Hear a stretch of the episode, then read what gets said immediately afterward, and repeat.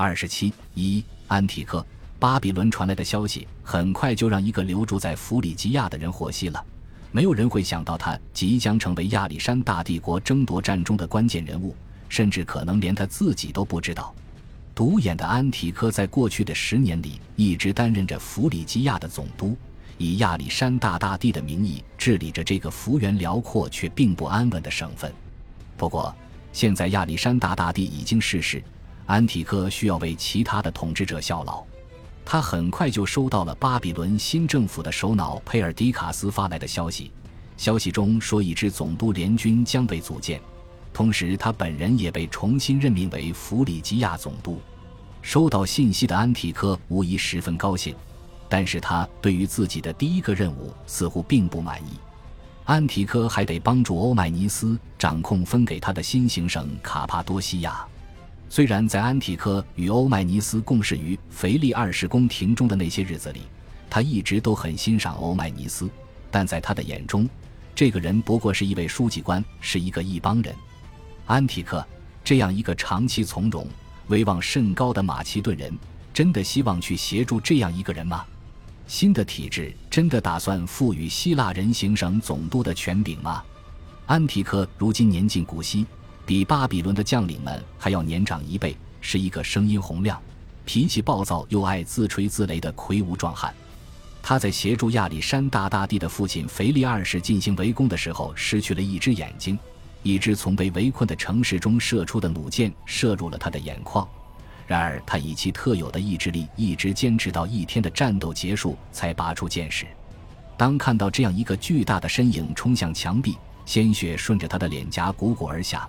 那本该长有眼睛的地方却插入了一块金属，人们不禁为之胆寒。在安提克的伤口愈合之后，他那残破的面容依然能够让人心惊肉跳。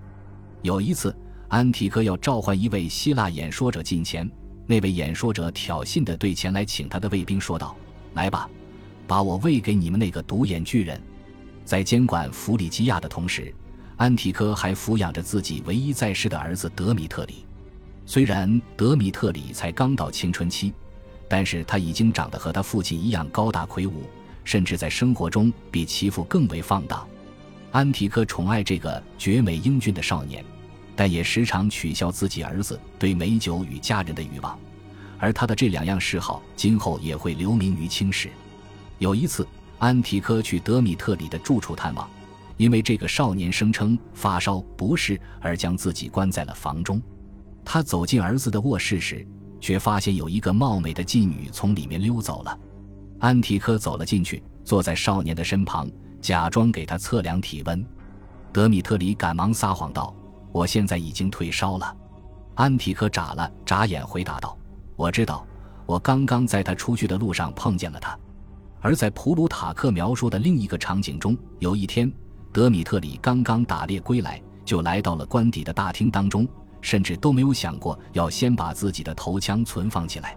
此时，安提柯正在会见一些外国的使节，德米特里手里还拿着武器，就这样愉快地坐在了自己父亲的身边。安提柯自豪地向自己的访客们指出，他对德米特里在他面前持械完全放心。这件事令普鲁塔克提出一个一针见血的评述：这位伟大的道德家认为。人们可以从安提柯吹嘘自己从不畏惧儿子的事情中估量到权力所能带来的危险。管理弗里吉亚并非安提柯自己的选择，因为任何一位有才华禀赋的将领都更加愿意跟随亚历山大大帝向东征讨。他遭到了排挤，成为在远征中第一位被滞留于后方守备的高级军官。或许亚历山大大帝认为安提柯年事已高。并不适合即将到来的激烈战事。倘若真是这样的话，未来的数年将会证明亚历山大大帝其实大错特错了。或许，正如一则史料所述，亚历山大大帝对安提柯之于权势的贪恋表达了自己的不信任，这才是一种更为接近其印象的判断。对于亚历山大大帝而言，在一些野心勃勃的人成为实际威胁之前。将其委任为行省总督是一种压制他们的巧妙方式。在亚历山大大帝打算踏上印度半岛的征途之前，他委任另一位高级将领，即黑克里图斯为巴克特里亚总督，进而摆脱他的纠缠。然而，黑克里图斯却把这一行为当成一种轻蔑之举，在他的离别晚宴上大倒苦水，最后竟演变成了刻薄尖酸的发言，以至于让亚历山大大帝忍不住亲手将其杀死。不论安提柯是出于什么原因被留在了弗里吉亚，他一直都是自己所属行省的优良管理者。他麾下的小股马其顿军队在对抗波斯、参与抵抗势力的战斗中屡获胜利。他一直保持着行省的和平与稳定，以至于他的妻子斯特拉托尼可离开了自己富庶的马其顿家园，前往弗里吉亚的首府切兰纳与之会合。这位勇敢的女士成了最早在亚细亚定居的欧洲殖民者之妻，也无愧为日后诸多殖民贵妇的先驱。随着亚历山大大帝追逐着地平线日渐远去，安提柯在弗里吉亚统治了十年。他很少接到来自东方的指令，自己也已经习惯了用自己的方式、自己的军队来管理自己的行省。但是现在，他所拥有的这种自主权却正遭到损害。他收到了来自巴比伦一个未经他的认可就建立起来的新政府的命令。佩尔迪卡斯让他协助欧迈尼斯执掌权柄的任务，无疑是一项屈辱的任务，其实际目的是要让安提柯完全臣服。